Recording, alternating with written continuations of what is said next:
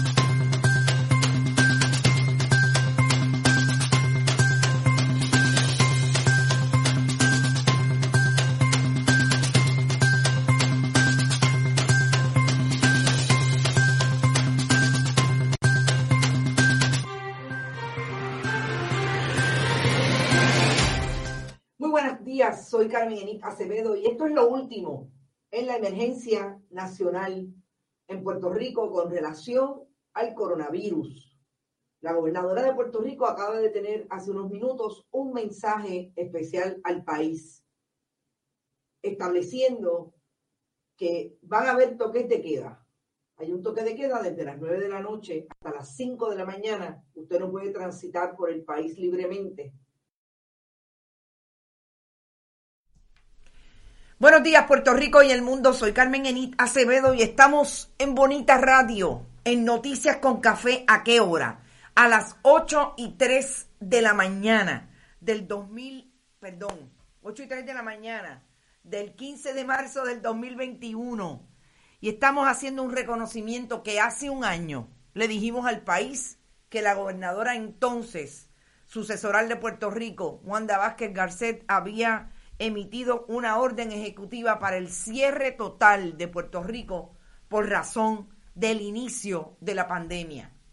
Hoy, hace un año, estuvimos en medio de un gobierno que no tenía la más mínima idea de cómo desarrollar un plan para atender desde el Departamento de Salud Rafael Rodríguez Mercado, entonces secretario del Departamento de Salud, que no tenía manera de desarrollar un plan de trabajo para entrar en lo que ya hacía tres meses el mundo entero estaba dilucidando desde Wuhan, China. Sobre todo Estados Unidos estaba manejando con Anthony Fauci, el líder de eh, la eh, agencia más importante de salud en términos de las enfermedades infecciosas, el Instituto Nacional de Salud y Enfermedades Infecciosas de Estados Unidos, eh, lo que se iba a convertir en una pandemia. En aquel momento, la gobernadora sucesoral nos dijo, hay que encerrarse.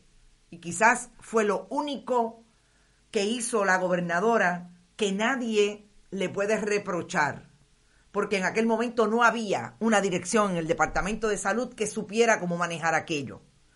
Claro, cualquier análisis que se haga hoy con relación a lo que pasó hace un año tiene que conllevar la incapacidad que tenían los gobiernos de, del mundo de manejar un asunto que a todas luces los cogió de sorpresa. Nadie se lo esperaba. Pero en Puerto Rico hizo más crisis el hecho de que había un departamento de salud que ni siquiera su epidemióloga, la epidemióloga del Estado en aquel momento, Carmen de Seda, sabía cómo atender la imagen pública del Departamento de Salud, cómo traerle al país información que por lo menos los colocara en aquello de poder saber cómo se iba a manejar la crisis desde el día uno. Y aquí estamos hoy, en un proceso de vacunación a un año de aquella crisis, en un proceso de vacunación que ha tenido sus tropiezos, que el Departamento de Salud dice una cosa hoy y otra mañana, pero que se ha organizado de alguna manera con diferentes elementos de las organizaciones de base, como por ejemplo Voces, que le han dado cierta coherencia a ese proyecto. No porque el Departamento de Salud, quienes al día de hoy han perdido dinero, Departamento de Educación, eh, los elementos de seguridad del Departamento de Seguridad de Puerto Rico, han perdido dinero del CARES Act porque no los obligaron a tiempo. Y ahí está la mala administración de Wanda Vázquez Garcet como gobernadora sucesoral y de el momento en que le hace la transición a Pedro Pierluisi y que todavía hoy el gobierno y la Junta de Control Fiscal no se han puesto de acuerdo en todo eso que tiene que ver con que se pierdan hasta 120 y pico de millones de dólares porque no los obligaron al 31 de diciembre del 2020.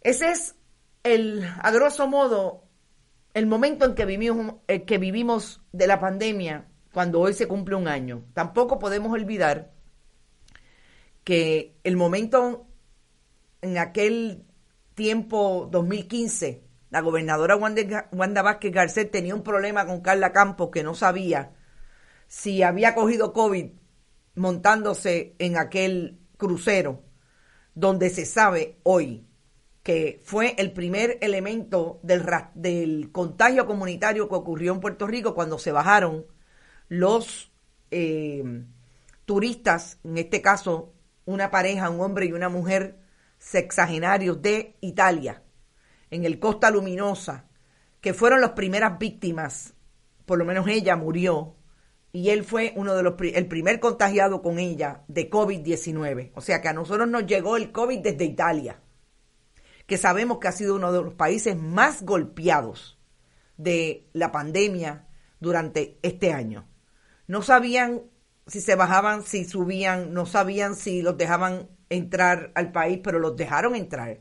Y más tarde también nos dimos cuenta que allá para el 8 de marzo hubo una actividad multitudinaria en el área de, de San Juan eh, precisamente celebrando el Día Nacional de la Salsa y un médico panameño fue una de las víctimas del COVID en el contagio que se dio en esa actividad multi. ¿Te está gustando este episodio? Hazte fan desde el botón apoyar del podcast de Nivos. Elige tu aportación y podrás escuchar este y el resto de sus episodios extra. Además, ayudarás a su productor a seguir creando contenido con la misma pasión y dedicación.